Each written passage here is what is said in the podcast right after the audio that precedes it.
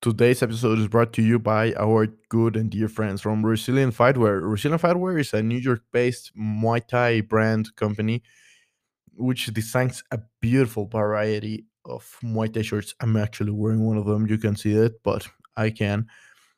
They are the most comfortable shorts you will you will ever have. They have a shit ton of beautiful designs. They have the most immaculate t-shirts you'll ever try. They're soft to the touch, very comfortable, very nice ones. They also make hoodies and sweatshirts. What? Yeah, and for this cold season, you need a good hoodie. Why not get it with Resilient Fightwear? Just saying.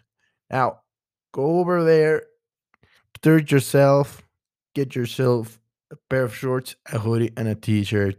They also make hand wraps, ankle wraps. They have everything you need. Go there, enjoy the gear. This podcast episode is also brought to you by our dear friends from Sponsor Fighters. Sponsor Fighters is a digital community that is in charge of helping fighters get the connections they need to get so uh, the sponsors they need. Also, they can help you all if you're a brand too. If you're a brand and you want to grow, you get a, you want to get your sponsor fighter listing.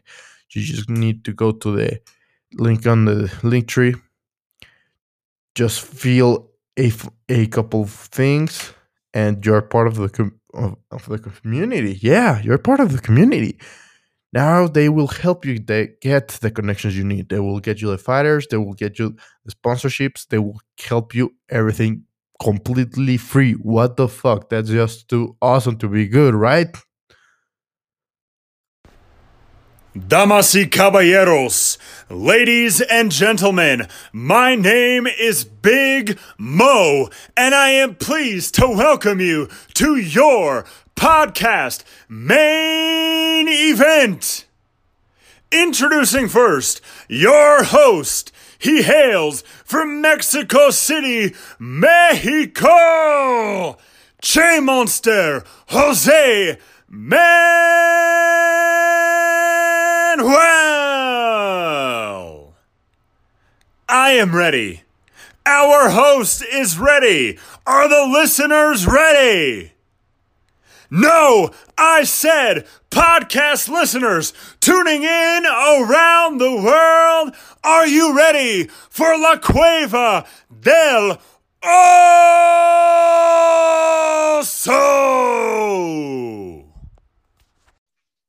Well, today's guest is another MMA fighter.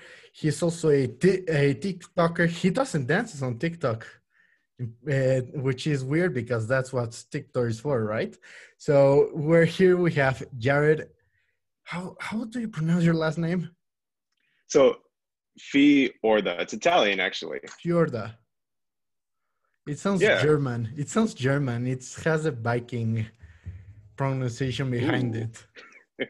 Got that, have that Nordic feeling. Yeah, I get it. Yeah, yeah. Now, uh, I I really like your TikTok because you actually have like great ideas for uh, for amateur fighters or for more skilled fighters of basic tips like, hey, if he's shorter than you, just go with a head kick, stay away from him. Just gi- giving some basic tips, having very uh, imitating famous fighters like Conor McGregor or Yeah, yeah. Wilder. How did you came up with that idea?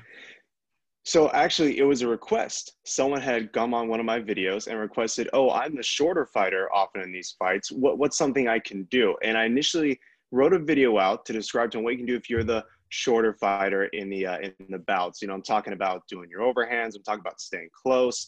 And from there, everyone kind of like, well, now you know, as a taller fighter, we feel like we need something too. So let, don't let all our, our short buddies get in on get, uh, get in on us. Tell us how we can win too, and just constantly back and forth. Every time I put up a tall fighter, someone wanted the short fighter video, then so on and so forth. And I'm still making them now. People still want them now. So yeah, I think that one's gonna go on for a good long time. How tall are you? How tall am I? Uh, you know, when I measure myself at six uh, at six foot, uh, my girlfriend recently measured me at six one. I think it's a little more accurate than me trying to guess with a pencil over my head. So I'm gonna go and go with her estimate at six foot one. What weight class do you fight at? So I've competed at 205 and uh, in near future actually moving down to 185 which is interesting because uh, thanks to covid i've gotten a little bit of a covid belly so i'm currently on a diet you know so i've gone from like steven seagal 1980s 90s fit movie star to you know steven seagal now. So having to having to get the work that off. It's hard. It's hard. The weight cut is never easy let's be honest. No and in fact someone actually just asked me about it and, and here's the best way i can describe what a weight cut is. You feel miserable, you feel weak, and then you get that couple of seconds of glory in front of everyone, getting all those photos taken of you, and then you immediately get to go and try and rehydrate, you immediately go and try and put some food back in you, something nice that doesn't make you feel bloated, but still gives you that energy. And you know, I've decided altogether just to kind of start weighing in or start walking around close to weight, so that way I can just focus on being strong and be ready for that bout. That's the right move. Let's be honest. No one sh- uh, cutting weight is being through hell.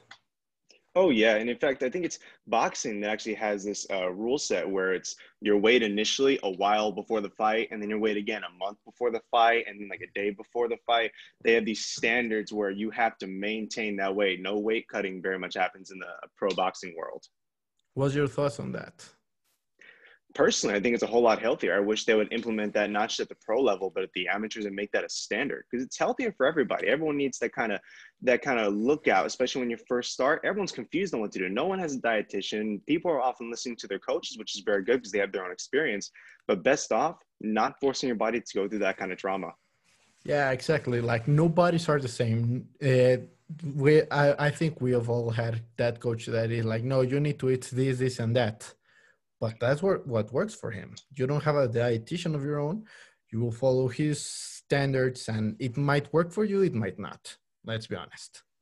Oh yeah, yeah, and everyone has their everyone has their own uh, their own way of dieting. Especially if you go from coach to coach, it's almost like they're different worlds. Very very few people have the same concept together. Everyone's got their own idea of what works, and the best thing to do is some trial and error. Anyone listening in, when you first start doing your weight cuts and you're not quite sure what to do, you want to get a general idea, go talk to a dietitian, go talk to your GP, your general physician. Uh, your coach as well will have some great ideas, and you have to start trying it out. You have to start mixing, matching, and seeing what works for you. Exactly. Like there's fighters who don't even weight cut. Vasily Lomachenko eats beer, gets to drink beer, eats steak, and eats bread, and that's what works for him. Oh yeah. yeah, actually, that's kind of cool. I did not know. That's really interesting. But I do have to say this again. I still advise you don't wake up. You don't want to have that massive drop. You want to feel healthy and strong the whole time. And I think that's a great concept for all fighters to take on. Yeah, let's be honest. Now, which of the fighters do you like to emulate the most? Which professional fighter? Which professional fighter? So I'm going to go ahead and say this. My favorite fighter of all time is a guy named Bruce Ali. Uh, and he is an amalgamation of Bruce Lee and Muhammad Ali put together, and that is the kind of fighter that I like to be. Uh, that I want to be. That's that's my uh, that's the person I want to emulate most. That guy. Uh, we're, since we're talking a little more reality, I do have to say that it's going to be uh, is Israel Adesanya, someone I really like to emulate. A very strong striker, very uh, very good uh, fighter, very humble. He's not overly into the whole roasting somebody else, but he he will if you, you test him he's going that way. Let's be honest. If, especially with Jon Jones, our everybody's favorite crackhead. no disrespect to oh, Jon Jones. I, I, I love him as a fighter, but whatever, whatever, all what he does outside of the cage is just crazy. I think that's something a lot of fighters don't also take into effect too. You know, especially when they come up super big. Like we see the Conor McGregor effect in a sense, where you you go through a lot of matches, you're really grinding for a long time, and then you get somewhere like the UFC and you start blowing up and you start getting all this new attention, and it somewhat goes to your head, and you start making these mistakes outside the cage that really do affect you in the public eye, but also for your job. Yeah, you want to really just not buy your own hype. That's that's the end of the day. It worked for him. He it, it was great marketing for him because he mm. does it naturally. He's an asshole by nature oh, you know, I'll give you that one. Absolutely. It totally worked in his favor. I mean, look at him now. He's super rich. He doesn't have to do anything if he doesn't want to. Everybody knows who he is. Like, I, everybody, even if they don't like MMA, they know who the fuck Conor is. Yeah, absolutely, they do. He's he's not even uh he's made so many different brands now too he's got his own marketing company he's got his own alcohol company i think he has his own uh online newspaper now he has his own uh outlet so that's Yeah. really uh He was even going to make his own personal like tailor with the little fuck yous on the suit. I don't know if Oh. you remember that he wore a very special suit for his press conference against Nate for Nate Diaz one, which uh, they had these tribes that said "fuck you."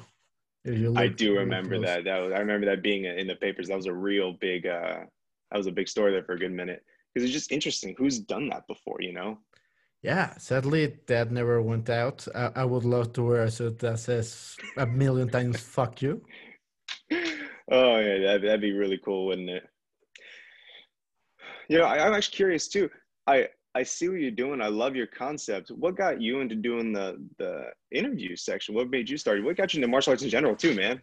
Uh, it, you can see back there. There, there's my my pair of my first pair of gloves and one of my most recent ones. I started boxing when I was six years old. My grandpa got me my first pair of boxing gloves and just love to to throw them hands, you know. And that's the part of the MMA fighting. I start. I grew up watching The Ultimate Fighter Yeah.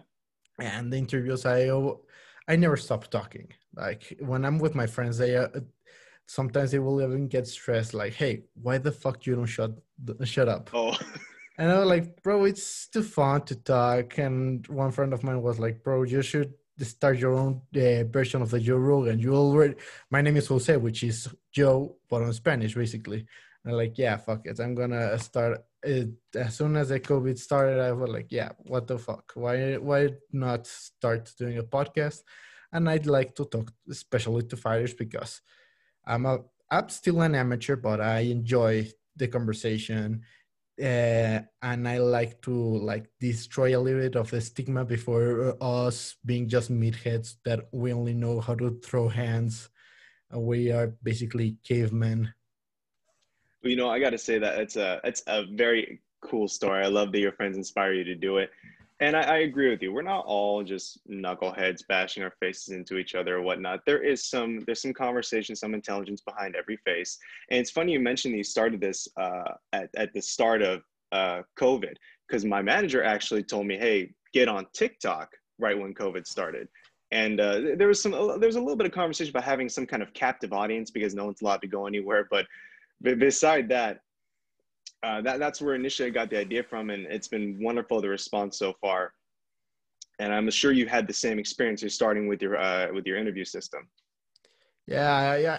I actually started just on Spanish. I would interview my friends. We would just talk, and there would not be that much growing on the on this. But then I thought, hey, why not English? And I started actually with Sam Alvey. I don't know if you know about him, the UFC fighter.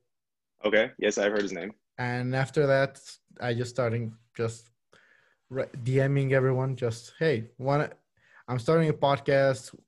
Do you want to come in? Yeah, why not?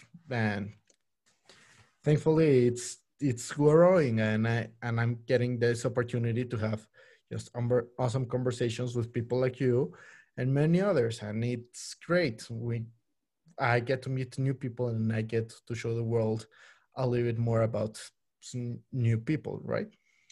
Well, in case no one's ever met, and I agree with you. In case no one's ever mentioned it before, uh, when I first got your message, dude, I was so excited. I was psyched. I love the opportunity to come out and talk. I love being able to have conversation, meet new people, and be able to uh, kind of express some viewpoints and put them out there online. And I think what you're doing is wonderful. So I, not only do I appreciate the interview, I'm always super excited when that thing happens. So I'm really happy you reached out and sure those guys are too. And anyone else who you send that message off to, I, I know it. There's gonna be that moment they look at that message like, oh hell yeah, I want to go talk to this guy. Let's go. Let's go do that. Perfect. Now, first bizarre question of the podcast. This was this became a very standard question since I don't know third English episode. How many midgets do you think you could take on a fight? Dude, you know, I've heard this question so often. and, and mostly I've actually heard on Joe Rogan too. I think it was like for little kids though. Yeah, it many was midgets twelve do year olds. Take on it was twelve year olds. How many little kids do I think? How many midgets do I think I could take on in a fight? And I think every circumstance is specific. Are do these midgets have MMA training? No, What- these, no, these they- are they don't. these are 47 year old geriatric midgets. They are just like Oh, that's really specific. uh, this specificity came uh, from uh, John Nutt. I don't know if you know about him. He manages all the uh, Full Metal Dojo on Thailand. You know, I've heard of that. I've not heard his name. You should you should look at at his shit. That's crazy. Fight Absolutely. circus. You need to look at that. It's amazing. Okay. Now, like very not these are not fit midgets. These guys they don't know how to throw hands. They are just your average midget. So, okay, with that all said, I, I'll give you my answer, and that is, I think I can take on a solid, let's say, a solid twenty to thirty before they start to swarm. I'm imagining it's like a horde, like zombies from Black Ops, you know. And so, and if you if you throw if you cut one of them in half in the game, they still crawl at you. That's kind of imagine what the height levels that I'm dealing with here right now. Is a bunch of crawlers. So I'm gonna say about a good twenty or thirty before I think I'm a little bit overwhelmed. Eh, okay, what would be your go-to plan or strategy? Now they're not short enough for me to stomp on, but reaching down for a guy my height to kind of uppercut them be a little out of the out of the question. I certainly don't want to get on my back. So I think I'm gonna throw lots of teeps, lots of front kicks, try and nail them onto the chin. You know, maybe maybe get some air out of one of them, maybe knock them in the air a little bit. But definitely I'm gonna go with the kicks. I'm gonna keep it about waist tight, and I'm gonna try and keep my distance, stay moving, use that uh use that footwork. Footwork is the key to success. Let's be honest. Yeah. If you can move, you if you can't be touched and you can hit them, that's the whole that's the goal. The best thing to get in there and do is not get hurt and to deal as much damage as you can. Now, do you prefer striking practice or grappling practice if, if it's jiu-jitsu, wrestling, or boxing, Muay Thai, kickboxing? What's what gets you hyped up? Which is your favorite part of training?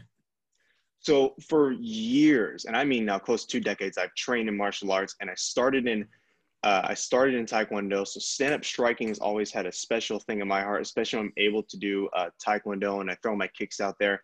And in fact, how I got into it is, is interesting. If you if you got the moment for a story, Yeah, of course. when I was so when I was five years old, my dad died, and um, his family, who was super uh, involved with me and my mom, actually walked out on us, and so I became very very angry and very very hostile. And by PSA for anyone listening, uh, if you walk out on a child when they're five years old, they will have some abandonment issues Yeah. and get very angry in school. Uh, and so I started punching other kids. I started getting in trouble in school and out of school suspension. So my mom decided that if I'm going to be this aggressive, that she's going to make me do it productively and put me in my first Taekwondo class. And I loved it. And that's where my striking background came from. And I did all the kicks. I became one of the youngest uh, Taekwondo Mudokwan style teachers at the age of 14. Uh, moved into kickboxing to MMA. So I'm going to go ahead and state that question for sure. Uh, it, it will be stand up. That said, I love the ground. I love uh, learning the different locks, the takedowns, the positions. I think that's key for anyone to be successful. I just think like Taekwondo stand ups always have a special place in my heart. Perfect. Now, uh, sadly, I couldn't find any highlight reel or any fight on e- either your Instagram account or your TikTok account. How would you describe your fighting style? so it's it's evolved in a sense i used to fight very um, distance wise You should like moving around i had my hands really tight to my face uh, i then started trying to lower my hands a little bit lower my stance a little bit get a little deeper kind of like see conor mcgregor and after years of kind of fluctuating back and forth having some uh, luck and some uh, some loss doing those things i've come to a point where my style is pretty standard. I have my I don't have my hands together like Muay Thai. I have my hands outstretched. I have a nice good stance, but it's definitely more of a counter striker style. I love to get in there and I will throw a combo or two. I will do a rush if I need to, but I definitely love waiting for that person to make a mistake. They throw the wrong punch, or I can slip one way and head catch them with an uppercut on the other side. Definitely counter striker is what I consider my style to be. That's that's very nice. Like, let's be honest, counter striking is very hard. You need to get your timing just right. Yeah, I, I have a it, my the way I got into kickboxing actually, and I learned this uh, kind of style from him. He's a close friend of mine. He's an ex Muay Thai champion. Um, and so when I first met him, I told him I did martial arts. Oh, let's spar. Let's let's have a couple of match friendly matches. And I thought, yeah, I got years of experience. I can take this guy. He kicked my ass. Oh my god. Uh, and that now that didn't stop me from making him into a turtle later when we went to the ground. But stand up wise, he had me. I couldn't touch him, and I felt like for every punch I threw, I took three back, even if I didn't make contact with him. So that's where I got that style from him. Hey, I need to be just enough out of the way to where I can hit them, but they can't hit me. And I think that's the key for, for anyone who wants to learn to counter strike or counter in general. You want to be just out of the way, but still have the reach to catch your opponent or the timing to bounce back without getting caught. True, that's very true. Now, how how often do you spar? How so before before COVID, uh, a lot. Now, not so much. I probably spar currently. I have my kickboxing partner because I, I, trust him as far as COVID goes. I, I, have a few people I train with, and it's probably about once to twice a week. Prior to COVID, it was roughly three times a week that I'd be sparring, uh, whether it's light or heavy. That'd be the amount. And I think I think that's a good number. I remember listening to an interview with Donald Cerrone uh, and him talking about how he doesn't really do much sparring anymore. He, he does uh, a lot of pad work, a lot of bag work, a lot of focus work, and then he'll spar maybe once or twice a week. And I think what that does is it minimizes um, it minimizes your risk of damage in the gym. Anything to do with maybe brand damage or maybe twisting an ankle or breaking a bone. And what you're doing when you do those focus pads is you're honing in your skills, honing in your timing. You're still getting the advantage of learning when to strike, when to move, when to step, except you're taking out the risk of the other person hitting you. And once you've had a few matches, you get the concept. You know what it's like, you know what it means to step in, you know what you have to do, and you know what it feels like to get hit by the other guy. So I think as people progress, sparring becomes a, a shorter factor uh, to their training and it becomes more on endurance, conditioning, and uh, focus mitts. I couldn't agree with you. The more, more like when you're going to have your first fight, being boxing, Muay Thai, whatever, you need to go to hell before. you can't have someone who has barely sparred and throwing them into the cage or into the ring. They need to see the the face of God. They need to feel the way the doorway to Valhalla open a little bit.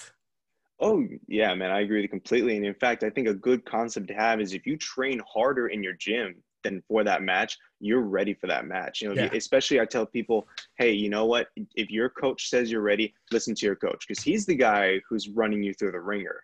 He's the guy who's like, oh, you know, I I put this kid through hell. He's he's took more in one day here than he ever will in the cage. He's let's send him in there. He's got it. Compared to the people who walk in like, oh, I, w- I want to fight. I want to fight. I want to fight for you. For you. I want to fight for this guy and you look at them like that's cool let's see what you can do yeah let's get those sparring matches in yeah if your coach ever offers you a fight you're ready if he's not yeah. saying there's a tournament i can get you into a fight card or whatever you're not seasoned enough yet i agree you want that hard you you want him to come to you you want that offer yeah and that, that's what you're looking at but absolutely i think uh, sparring super important in the beginning and then as you you got the hang of it. You start moving in uh, to your own system. You get in your own way. Uh, I, I, think it's better that you focus more on the conditioning and the mental aspects and getting your timing down versus risking getting an elbow to the face in practice. That always sucks. Yo, yeah. now, uh, if you're having a match, how how long uh, do you do you take to like prepare men- mentally because let's be honest a fight is 90% mental work you know what? I, I absolutely agree with that as far as going in and being mentally in the right headspace for this kind of event. Uh, you definitely want to have not just a conditioned body but a conditioned brain. You want to know what's going to go on uh, and be ready for the event to come. And so i think your mental training should be from the get-go. You know the moment your coach says hey you i, I want you to fight. I've got you this bout in three two enough months for a camp basically day one it should start. You should think about it. You should when you run or do your cardio you should think about what you're going to do in the fight. You should think about your timing your movement when you practice. Have that guy in mind. Um, and some people say oh I don't, I don't train for a specific person. I don't train uh, to fight this one guy. I just train to be the best fighter possible, and that's a, a good mentality. I'd still say, look at his previous matches, look at what he's done. Be aware of this guy, look at his strengths, uh, and that way you can kind of react accordingly. Of course, if you think you're going to go into a fight with a striker and he immediately takes you to the ground, you don't want to be ready for that. Yeah. So I'd say the mental game starts from the moment you're told about the fight. And if there's something else I can tell people who are going into their matches for the first time, when you get to the venue, ask to step in the cage. It's it's not weird. No one's going to think twice about it. And when it does, it helps you feel like that thing is home for you. It helps you get in there, move around, do some maybe do some mitt work in there if you have your coach with there uh, there with you at the time. Just step in so you can feel comfortable when you go for the bout. Yeah, I just know which kind of floor it is because there's some very slippery. There's some people that, for example, it, it, depending of what kind of combat it is on the floor, I would say I would see if I need just a little bit of water for my feet to get the right traction. You know, knowing how it feels to f- fall there. If you go for Yeah. a takedown and you miss, or you can knocked down, or whatever, just to know what kind of floor it is. For example. Totally. uh, Totally. Each one is different. Not everyone's gonna have the same cage. Some are big, some are small, some have a different type of flooring setup. Some are harder, some are softer. So you really want to know what it's like. Uh, and I think that gyms that have cages and have rings do their uh, competitors and even their regular people who train a real huge favor because they get that feel for what it's like. But definitely step in, feel the layout, feel the size, know what you have to work with, and it will definitely bring the nerves down. Some. It definitely help you with that mental game. Yeah. Now, uh, which of the fighters on the roster, if you could fight any guy on the UFC that has ever lived or or that is right now on the roster, who would you fight? Uh, talking, to, I, I know I said it earlier, so I want to say it again. Talking about in general, I still love to make Bruce Ali and have a bout with him. Uh, since we are discussing UFC, I'm gonna go ahead and say Anderson Silva. I, I got to tell you, watching his last fight, I, I was so disheartened, and not for the loss. He's lost before, but because it was seeing a great, one of the greats, probably the GOAT, have to step down. He's not going to come back. Um, so I'd love to fight him in his prime. I'd love to see what, and I learned from that too. He, he kicked, he kicked my, he kicked the tar out of me, but I would definitely love to learn from that experience. Yeah, let's be honest, he was too good for his era. The, the Anderson Silva era, when he was knocking out motherfuckers left and right, it was just too scary. Like uh, my favorite fighter of the UFC has been Forrest Griffin. His highlight reel against Forrest Griffin always burns, but I now that he retires, I can still I can admire it a little bit more. Like uh, instead of saying like, "Bro, he kicked this guy's ass," I'm like, "Okay, you can see the level of skill behind that." Yeah. No, I, I it's funny you said Forrest Griffin. I was going to mention his his loss. So no offense when, when I say you know he, he took him out with a walking backwards jab. That that's that's another level of skill right there. I, I think it's I think the sport has evolved so much though. If you look now, there are fighters who, if they were stepping into the Silva age back when he was in his prime, they would have given him a real good run for his money.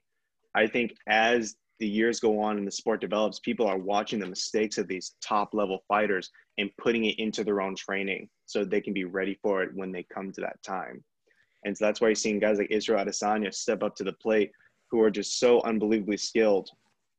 And it's because they've had not just the time to train, but the ability to look at the mistakes of his predecessors.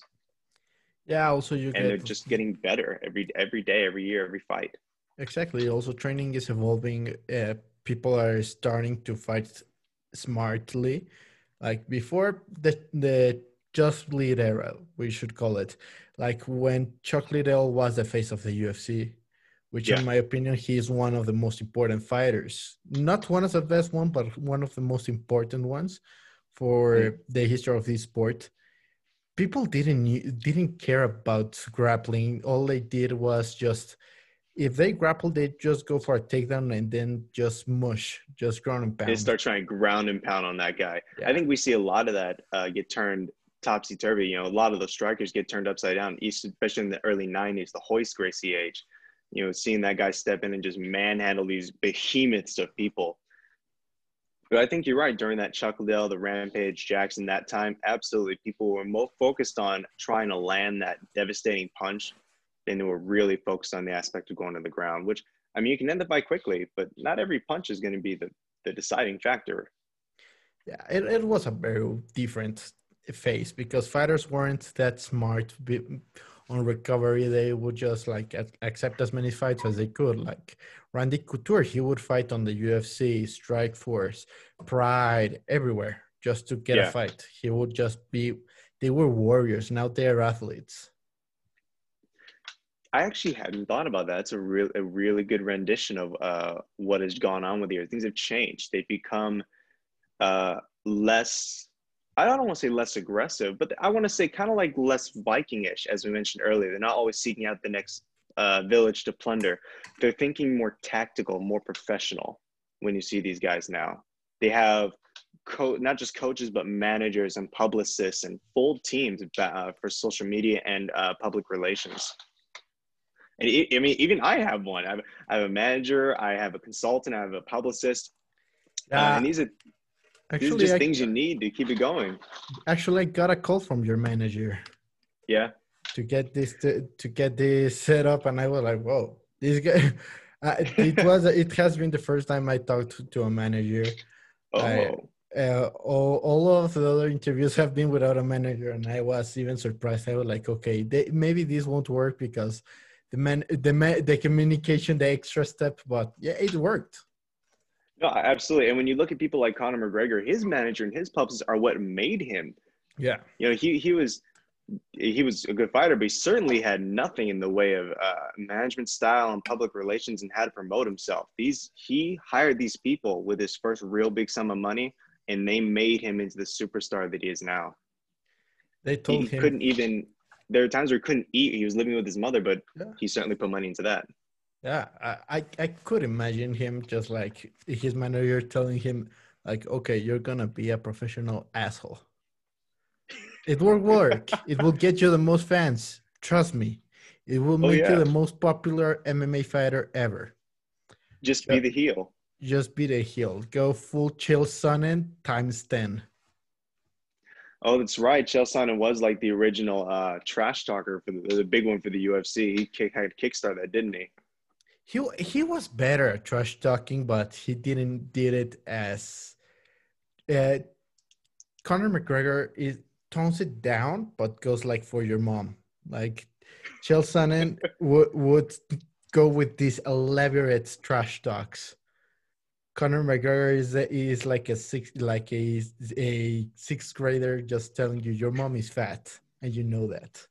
But he's drill he's drilling it into you. You can see it in that that Jose Aldo fight. His his i am not gonna lie. I think his publicist probably told them, you know, to start calling him things like uh, pussy and coward and start trying to get under his skin. I'm sure they did because yeah. that that's what worked for him. That's Jose was a very proud man, so to have this uh, this outsider, this uh, foreigners start insulting his pride, his family, himself. It made him mad. It made him unfocused.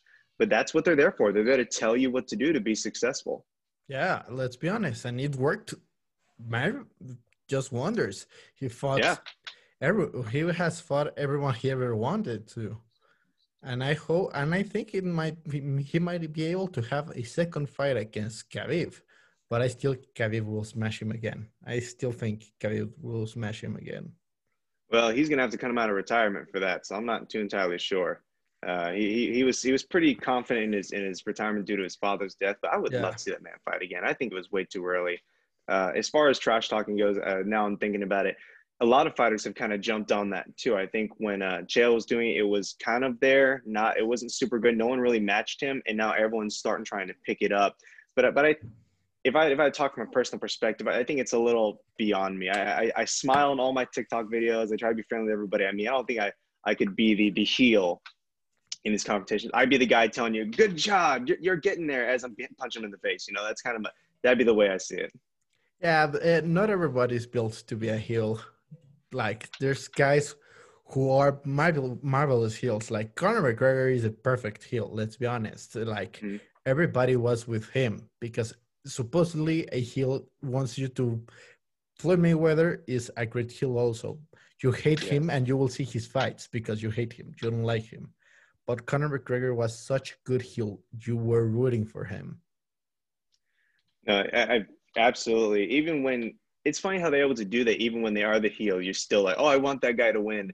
And when you look at people like uh, Col- Colby Covington is another one who really super cheesy. Yes, but that's what did it for him. That's why he got his name. He he put out that one video where he's like chaos out or something like that in, in the middle of his gym, and it, it blew up because it was that cheesy effect, Yeah. and it really got people's attention. Yeah, I gotta. But you know, when you go on a, was you go on Bear Fiorda's page, you're just gonna find you're just gonna find some smiles. I don't think the heel was meant to be me, but certainly, certainly there's some brilliant ones out there. Would you would you consider yourself to be more of a heel when you go for your bouts? I, I'm I, I'm just like this guy who doesn't belong there. Like Oh. most, I, I'm six six and I fight at 177. I thought that was the last fight I had. Wait, I'm sorry. I think my headphones uh, short circuited there. You wanna you wanna run that by me again? You are six foot six, fighting at 127 pounds. no, 177. 77. Oh, I beg your pardon. 177. No, no, no. There was a 120. mistake. No, no. I Dude, would be were long time dead. honestly. No, no, no. and like more more i'm still an amateur and most tournaments are like in these like very hood like areas yeah. Uh, and uh, i'm more like a preppy guy just going there and they look at me like this guy is gonna get his head bashed in he doesn't know what he's what he's signed up for That's a good tactic. That's a good way to throw people off. You walk in there, let's see, I don't know what you dress like, but you can walk in like a little ascot wrapped around your neck, and people think, "What's this? This guy she has no reason being here," and then you just murk them all. Now, curious, why did you pick that? Why did you? you- You're a six foot six guy fighting 177 pounds. Surely you could push that weight. Surely you could have picked a different style, but you like that. Why? Why are you there? the toughest guys are there You're looking for the best competitors. Yeah, like most times, uh, uh, especially I'm I'm on Mexico, so most times people are shorter. So people that fight at 205, 225 are usually not that athletic. And I was like, fuck it, I'm gonna. I I, I want to throw hands with the best guys. Like most people, I've sparred with guys that are 220, 2, 205, and Yeah. here they're not that athletic. Most times are very short and I thought like, why not? Uh, but for example, at my last Muay Thai tournament, Okay. uh, I was talking with against the guy I was going to fight like two hours before. They were just like making brackets, and I was like, okay, you're gonna fight him, and I was like, hey, what's up? Just having a small talk, and that this guy was way shorter than me. He was like, bro, you would you we shouldn't talk. We you know we're going to fight, right? And I was like, yeah, but fuck it. We, uh, you're the only person around here because uh, my coach was wrapping another guy's hands, and the other coach was just warming up another one, and I was that guy even went with his uh, with his like entourage, and he was like, "Bro, this guy doesn't know what's going to happen to him. Look at him. He look he looks stupid." You know what? I, I do that too, though. I think that's something everyone should do. You, you when you step in, it's business. No one's gonna argue that. But before and after, man, go out, talk with them, go hang out, go say hi, introduce yourself. Afterwards, go have a beer when you guys uh, decide who's gonna be the victor. There's no reason there has to be uh, mass amounts of animosity. You don't you don't have to sit there and fume and imagine this guy, you know, having sex with your mother. You don't have to imagine hating this man. You can just go be friends when you step in. It's business as usual. When you step out, go have a conversation, go have dinner, go have whatever. And actually, I love that you said it because it actually says a lot about you as a person. Says a lot about your character. And when when COVID, when COVID clears up, because it will clear up, we are getting that, we are getting this sorted. I'd love for you to come out to the gym and meet me and spar with my guys because not only do I have people who are well, I guess shorter in stature as well, but also even the taller guys, people fighting at 170, 185, you know, they'll really, uh, really kind of match what you're doing and give you some good training. And I'd love just to have you anyways.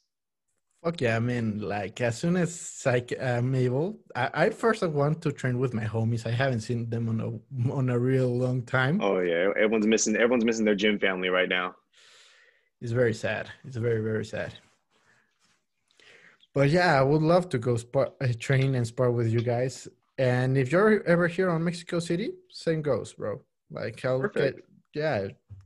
But yeah, like I don't know why is there's need this needs for bad blood. Like, bro, you shouldn't talk with him. Like uh, at the winnings lines, I was talking with one of my friends. They started making brackets, and I'm like, "Yeah, I'm gonna fight this dude in about three hours." Oh yeah, okay. And then he goes up to me and starts like, "Bro, you shouldn't talk to him. He- He's Oh, the no. he's enemy right now." That's some that's some bad energy right there. I, I I totally agree with going to talk to them. You may even get in their heads a little bit, like you were talking about with the previous the Muay Thai guy, where he thought, "What's what's this guy? What's this cat doing? Why is he over here talking to me? He shouldn't be over here." That throws them off because then they start second guessing. They start overthinking. You, you're just this nice guy saying hi, but now he's sitting in the corner thinking like, "Is he trying to mess with me? Is he trying to throw my?" He, he's he's too far in his head now.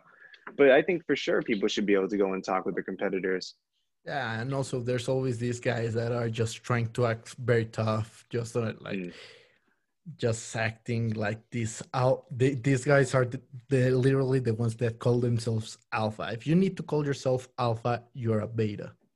I think if you need to call yourself, if you need to address yourself by your own title anywhere, you're not that title. If, you, if you're having to walk around and tell people, "Oh, by the, oh, I'm famous," you know, come, come look me up, or or whatever. No, I, I'm famous. Well, then I, I haven't heard of you, so I'm not really worried about it. Yeah, exactly. So there's always this, let's be honest, there's always this tension like, yeah, I'm the toughest guy, especially when they are all tatted up and just looking angry at people, at life. What? What? Why, why are you Yeah, doing that? It's that, uh, for lack of a better word, all the it's the old machismo mentality. It's it's the I am man, I am dominant, I, I'm here. I don't want to make friends. I'm here to destroy you. And and again, if you just have to say that, you're you're not that guy. If, Yeah. if you have to tell people how badass you are, you're not badass. Exactly, exactly. You you will ne- if you have to fake it to make it, you will the face you are acting up will make it, not yourself. Yes, yes, completely. And actually, it makes me think about fighter names. Uh, and while some you kind of, some you get from like going in the cage, you get from your own people at your gym. Uh, people make up names sometimes just to be tough, or or you know only the rare few are given names, and I can I can see it in the names they give themselves. And in fact, I'll I'll say this funny enough for myself, I was not given Bear by uh, by a teammate, by a coach. And in fact, where do you if you had to guess, where would you say I got that name from? Your girlfriend. Uh, you know what? It, it was family, but it, it was it was my mother. It was my mother since the day since the day I was born. From the very beginning of the world, I can remember she was always calling me Bear, and it just stuck with. And I never want to drop. I thought it was a beautiful uh, name to be called in the cage, and it didn't come from a place of like, oh, I'm I'm big, I'm grizzly, I'm going maul everybody. Though it'll happen. Uh, it just came from a place of love. Yeah, i- i- it's funny. Like, I before Che Monster, um, had teammate named a one of my coaches called me Cotton Fist because he was like, "Bro, you don't spar hard. I'm giving you these killers, and, and they're throwing hands at you. They want to knock you out. You're just grazing them. What the fuck are you doing?" And I'm like, "Bro, I don't want to hurt him. He's my homie. I'm gonna hurt the guy I'm supposed to Oh. hurt." I see. Okay. But after that, during a tournament, they got the lineups, and one of my friends was like, "Bro, look at that guy." He he was like getting me pumped up for the fight, and he was like, "Look at that guy! You're a fucking monster." Uh, on Spanish, uh, it would be "pinche monstruo," and Okay. and they always have called me Che Man, said from "pinche monstruo," Che monster, Che You put it together. And he got put it all together, and I was like, "Fuck it, I'm gonna, lo- I love it." No, that that's uh, actually a really cool way of getting a name to it, especially when it comes to people on the outside. You didn't make it up. That's that was your teammates telling you this is who you are as a way to pump you up. And going going back to mine, I actually have a little patch on my shorts uh, that say "courtesy of Mama Bear." Like that's how I remind myself this is where I came from right here. And that's how I let people know. And I think that's a cool story. You should uh, uh really, if you don't already, talk about more often because that's a really interesting part of you and will really help Yeah, uh, keep the conversation rolling. Yeah, no fighter should get their nickname should out of self their se- say self name themselves. Like if you get your nickname from yourself, that's just an asshole move. Let's be honest. Like Colby Covington, he makes it look fake because he it's fake. Like Chaos Out or like for Du- Dustin Poirier deserves his name. The Justin Gaethje, he deserves his name. Justin Gaethje has a, one of the most fitting names there is. Like the highlight reel, look at him. Yeah, every every what is there was a comment that almost everyone who fights, if not everyone, gets like a fight of the night bonus or something like that. He puts on a show. That that's what he does. His fight with Ferguson was incredible because of that, uh, because of his style, how he competes and everything. Yeah, like the only uh, fighter who actually gave himself the name, and he, I think he's he deserves it. Is Conor McGregor, but but he originally named himself Notorious because of Big. Oh, okay, I got you. Well, when you think about it, though, even though he named himself, even watching his earliest bouts to now, he's always lived up to that name. Especially now that he's really made himself the heel, he really lives up to the name Notorious. Um, Yeah. So, if I'll give it a moderate exception to if you can kind of live up to what you're calling yourself, but the guys, you know, uh, oh, I just lost train of thought. But the guys are pretty much making up as they go along, are just kind of call themselves whatever because they want to be tough. Let let your coach decide you. Let your team decide you. Let your name come naturally. Yeah. Yeah, you should never rush it in. It sounds cheesy and it never feels natural. And for most fighters, they suck those names. Like there's 150,000 assassins out there or pit bulls. Yeah, but no, I, I agree that he was de- he definitely uh, that name was definitely something he looked to. He definitely uh, got it from those guys, uh, and it worked for him. But for sure, Now, what's the worst fighter nickname you ever heard? the Flake. The flake. I don't remember his name, but he was a UFC fighter for a hot minute. Um, he had bounced out of several different bouts. I think he only had one before he was dropped and he lost that one. But he was given uh, the name the Flake. And in fact, I think it's I think it was even on Sherdog for a while where you'd go on and type in his name and it, his nickname the Flake would come up. And he got he was he was in a story years ago. He was in a story because he beat his wife or his girlfriend, one of the two. Mm, So he was um he was popular for a hot minute doing that. yeah, that shit's something. Sadly, it's very related to this sport. There's not that much. Like if you take a hundred fifty MMA fighters, most likely none of them has ever done that. Right. You, then, you find the ones who have really I I think a lot of it was pre-USADA, so a lot of steroids probably uh, played even a minor factor into that, if not more of a major one. Something people don't talk about a lot of that I'll say is sleep fighting for these competitors. And this is an interesting thing that actually, when it first happened to me, I had to consult one of my coaches, like, dude, is this a thing or am I just an asshole when I sleep? But a lot of guys who after doing it for a great deal of time, when they embed, they're very restless. They have dreams or nightmares about competing, or their body simply reacts because someone got out of the bed too quick and they immediately put up their hands or throw a punch out.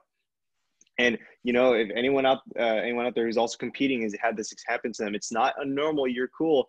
Uh, you just want to find a very calm, understanding partner to sleep in bed with you, uh, or at least have a disclaimer. Write, write out a contract for whoever's going to go to bed with you, and let them know. Uh, oh, by the way, uh, in my sleep, I sometimes kick people. I just want you to know that. you're imagining just a swarm of dwarves running at you. yes, just imagine the dwarves running at you, and you're having to defend yourself from all different directions. Yeah, flailing around in the bed. yeah. Like I, I think the most notorious case of literal. This was actually a attempted murder. It was a Oh. War Machine. I don't know if you know about him. He yes. was on the UFC. Oh my God, he's you know if anyone is infamous for something like that, it's that guy. It's Yeah. yeah. I actually recently learned of the full story with the other guy and what happened in the bedroom and everything. It, it was it, it must have been a nightmare for those two having that guy in the room with them. And uh, thankfully, and uh, quite frankly, thankfully both survived. I think if War Machine had his way, he'd be going to jail on different charges. Yeah, exactly.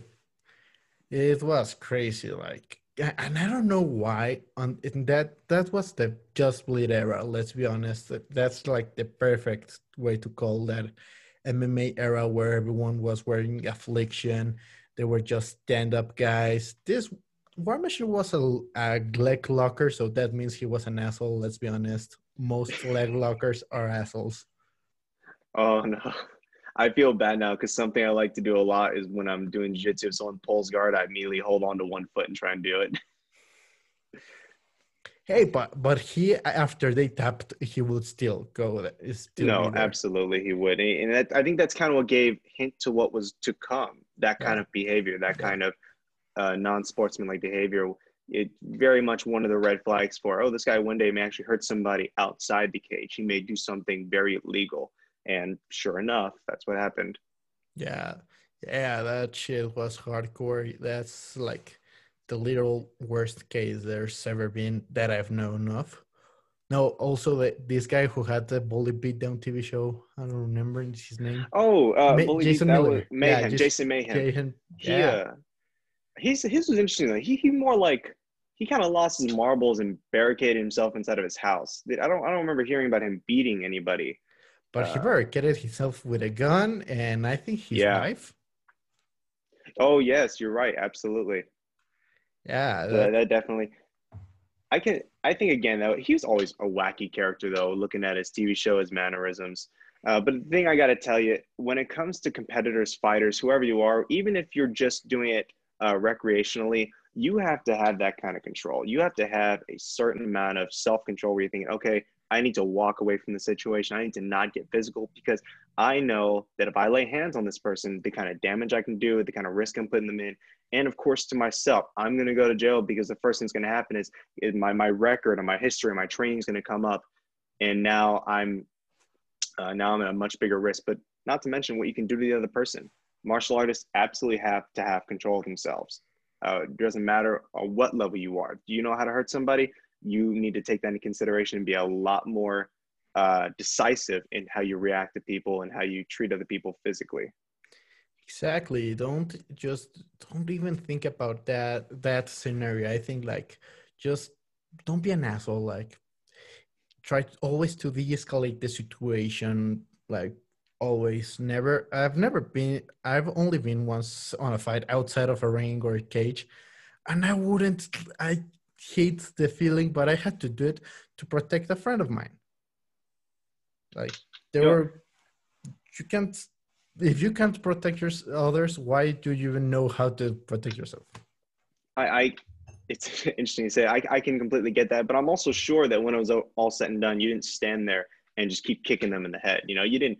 You did what you had to do to keep everyone safe, and that was the end of it. Uh, and that's part of that being decisive, being that knowing what situation calls for what. Being being a martial artist, really. Exactly. Like you, you, you, you wouldn't just, you just don't are an asshole. You, if throwing hands is just needed because you can't de-escalate a situation in any other way, do it and leave as fast as, as possible. You, sh- you should put that on a t-shirt, by the way. Don't be an asshole, courtesy of Che Monster. That, that's that should be a t-shirt for you.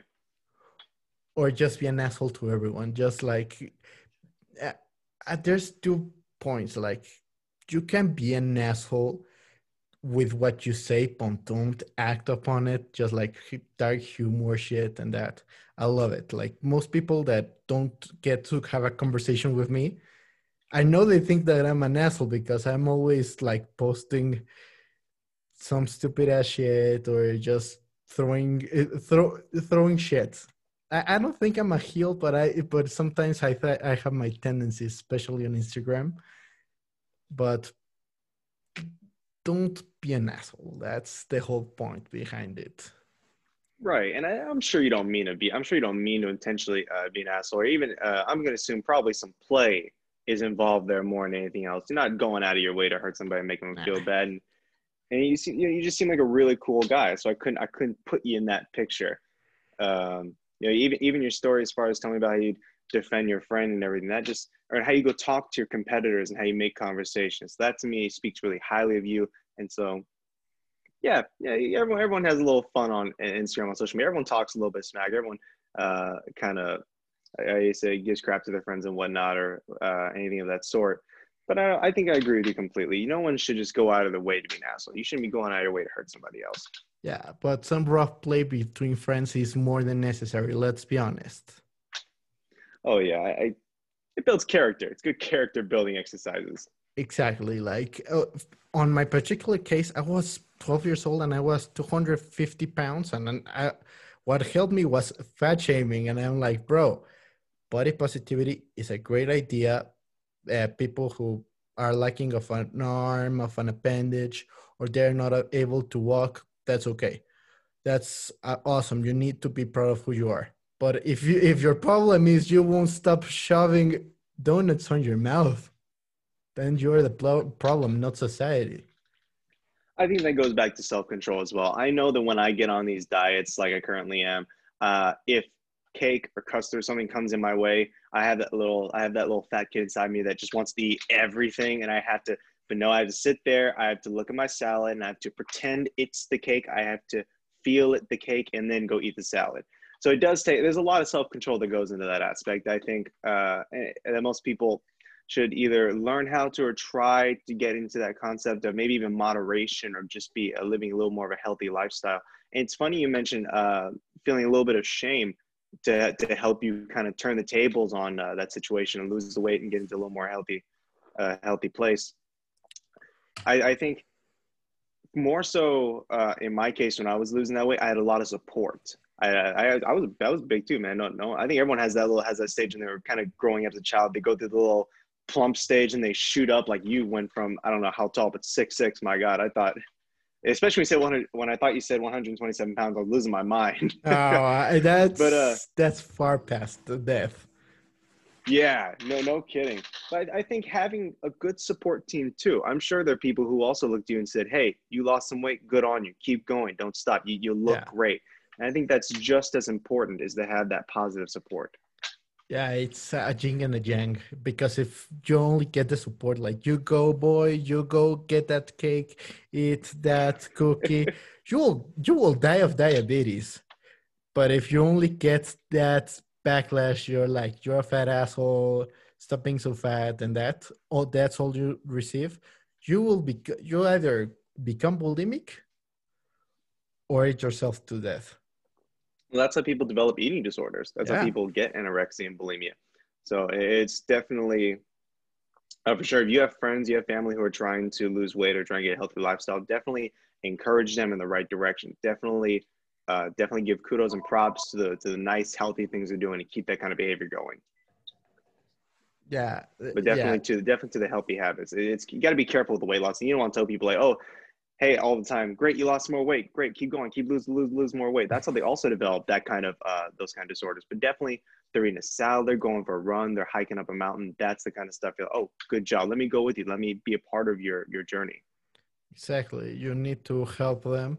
Like I remember the moment when I thought, okay, this needs to stop. I need to stop being this fat. I was getting roasted by another fat guy. Okay I, I, in high school. I, I think it was second year, and I was getting destroyed with my with my friends just around me, and my crush was actually on the on the same table, and I was like, "Oh no!" So it's like emasculating on top of everything else.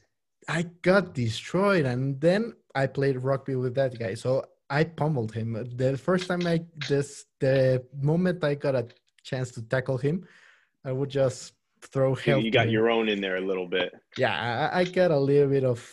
I, I went a little bit too hard. Shout out to Matias. You know who you are, pinche puto. Now, uh, I I would do it again. The both parts, the suffering the bullying and the actually pummeling my friend. But hey, it builds character. Yeah, it it can. Uh, I I can see where we make uh, certain people stronger. I, I, think I'm more on the. I think I'm definitely more on the side of more positively. I, I, will definitely don't get me wrong. I'll definitely look at one of my students and I'll uh, yell at them, "Hey, run harder, move faster, punch, kick, whatever." I'll be a hard influence, a hard coach, but I definitely err on the side of more like let's reinforce the positives of the situation. Let's not focus uh, on the negatives of what's going on with either health or what's uh, your training or whatnot. Especially because yeah. a, lot, a lot of the time when I work with uh, at the gym when I work with different students, some of them are either on the spectrum of autism, some of them have a lot of self conscious issues. I had a, a group uh, from a from a an area close by the gym that actually brought in a young young men, young boys who had suffered from abuse, and so we were helping them kind of build confidence and build themselves back up. And that's something that I had to really incorporate was focusing on the positives of what they're doing, because uh, they were talking like six, seven, five year old kids and uh, in some cases it even to the worst degree, they were sexually abused. So you have to be really cautious in what words you pick with them. So I think that's how I developed my style of more let let's build up what, what you are. Let's build the positive. Let's not try and tear anything down. Let's give you some new tools or what or what not to work with. Because uh, uh, you know, even right now I'm in Cathedral uh, Cathedral City there, and they were always so far away. So I don't want them to travel all the way out there just to have some big bad dude with a beard uh, break them down. Yeah, the the idea there need to be there has to be a balance always. Like you can't just be an asshole to people, but you cannot praise everything everything everyone does, right? Fair enough. I would definitely see that.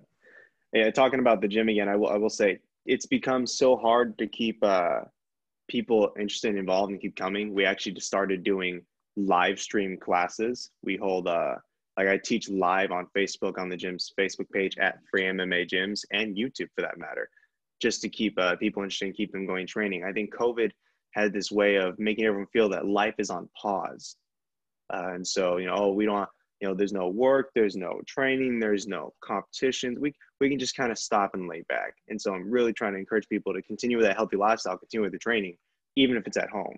Yeah. Now, you already said that your manager was the one who got you into TikTok. How did you decide what kind of content you would do? Because I can see many fighters that have done like everything there, but you're always giving like tutorials, ideas, new combos people can use during sparring or during heavy work, uh, uh back work. I think people can see uh, the progression in itself and how I kind of started evolving to that uh, to that area. When you look, if you go through my very very first video, uh, it, it, was me being hit with a, a, loose piece of wood, you know. And so everyone's kind of starting out, sort of figuring out where they're going with their platform, especially the young content creators. And then as they progress, as you progress through making your own stuff, you start finding a style, a rhythm of what you're doing. And when I started doing the workout videos, I found that I got a little more traction there. People like seeing the healthy, people like seeing what to do and uh, how to work out for themselves. And from there, I moved into more like, okay, let's bring the martial arts into this then. Let's start doing some uh, Taekwondo, some MMA.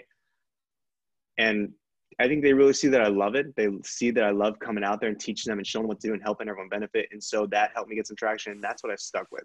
My style of content creation came from me seeing what worked and me thinking, you know, I want to start teaching people how to defend themselves. I want to start giving these people tips on what to do when they train in the cage, whether it's mental or physical, uh, because I love seeing people grow. And I think when I got the response from there, when people started loving it back, I'm like, yes, this is it. This is what we're doing. And uh, it, has been a wonderful journey. You even see me doing it at Free MMA, where I'm posting videos from inside, working on the bags, working in front of all the cool artworks. People love seeing that stuff. And it's just another way to really boost them as well as get my message out there. Yeah, I, I really like the, your content now. From all the TikTok, TikTok stupid trends, because let's face it, this is somewhat silly platform. What's the the trend you like? The one you like the most, and the one you dislike the most? you know I, I, will say i say i think i've fallen into a little bit of the trendy kind of uh, system i'm no one no one's free of it no one can escape it everyone no. everyone does one or two I really liked uh, one one I did recently, which is the whole uh, our type trend movement, where they're kind of showing off oh between blonde, brunette, blue eye, mm-hmm. uh, what whatnot. Except I did mine for like a martial arts standard, so I'm talking about using belts, not using belts, sparring, uh, coach styles, and putting your own flair into it. So I definitely liked that trend. But when I do them, I try and give a good spin to it. I try and make it my own. And and it, it goes back to the whole thing of encouraging that everyone should be doing martial arts because I think that changes everyone's life and for the better. So if you make it kind of fun, show people the entertaining facts of it, then may get more into it, and thus start that journey to being a better person. Uh, that's a very good point. That's a very good point. Like everybody should know how to defend themselves at least. Not everyone's built to go into the cage or to the mat or to, into the ring to fight, but everybody should know how to protect themselves. I get that a lot, actually. A lot of questions. I people tell me, "Oh, hey, I do this recreationally, but are are there things I shouldn't do in a street fight?" Or, "Hey, I've competed, but I don't know if I should be doing this if I get attacked on on the street or it's uh, at school and wherever they are." So for sure, I think, and that's part of my message too, and that is that martial arts is a right, not a privilege. Everyone has the right to be able to protect themselves and the people they care about. If you choose to go compete, you choose to go teach or own your own facility, that's okay. You're absolutely welcome to. But at the end of the day, not only does it uh, help you defensively and physically, it builds character. And that's why I think it needs to be something that everyone can come and take uh, and be a part of. Hence, I started the nonprofit for MMA, making sure that everyone can come in and join and take classes at no cost. That's an awesome concept, and I think I have. I think I'm running out of time because I have a lot of stuff to do. But thank you very much. I would love to have you back whenever you want. It was amazing getting to meet you, and I hope to see a lot of more content. Uh, I love it, and I hope to talk to you soon again. Likewise, man. This is a great experience for me. I love coming on uh, any anyone's interview, and I love how you did it. You had a really fun questions and everything. You let me talk. I know I talked a lot, uh, and you gave me an opportunity to kind of be free and relax. I really appreciate that. But absolutely, you know, message me again. Let Let's make it happen. I love to do that because, uh, just quite frankly, I like the freedom. I like being able to say what I want. It makes me happy. Yeah, those 60 seconds on TikTok are not enough. No, and also I love learning about you. You have some great stories, man. I think next time as well, I, I want you to feel comfortable and come and share some more of your background, what goes on for you in your head when you go to comp, some of the funny stories you have. Uh, you know, I think the more comfortable we get, the more we uh, talk freely, and I think that's really cool. And I like that. I like learning about other people, and it's been a pleasure meeting you today. Uh, do you have anything you want to say to all the listeners? I think something I want to talk about and I didn't, and it's just going to take a quick moment, is when you go to start your training. This is a huge deal that no one talks about. When you go to start your martial arts training, you want two things, and that is you want a gym that makes you feel like family, and you want a coach that teaches you for who you are, a coach who teaches you the way you need. Uh, so you want people when you go in there, they're friendly, they're wanting to meet you, but they also want to push you. They're not there to coddle you, but they will be nice to you. And then you have a coach that is there to motivate you, get you in the right direction. If you're like more of a nurturing style of coaching, that means they're able to work with you on a more personal level. They're kind of building you up. You feel like a more aggressive style, the motivating you, they're telling you that you can do it, get up, do that extra push up, do that extra pull up, throw that extra kick. So definitely find when you go start your training, find a place and a person who suit you. Uh, and there's lots of them out there. So you'll find one that's perfect for who you are. Perfect. And then definitely no ego. Now I'm thinking about it. You don't want to go to a place that is full of ego. Yeah, no, you you can't train with ego on yourself. Oh, that's perfect then. Thank you again so much for having me on. It's been a pleasure. Yeah, no problem.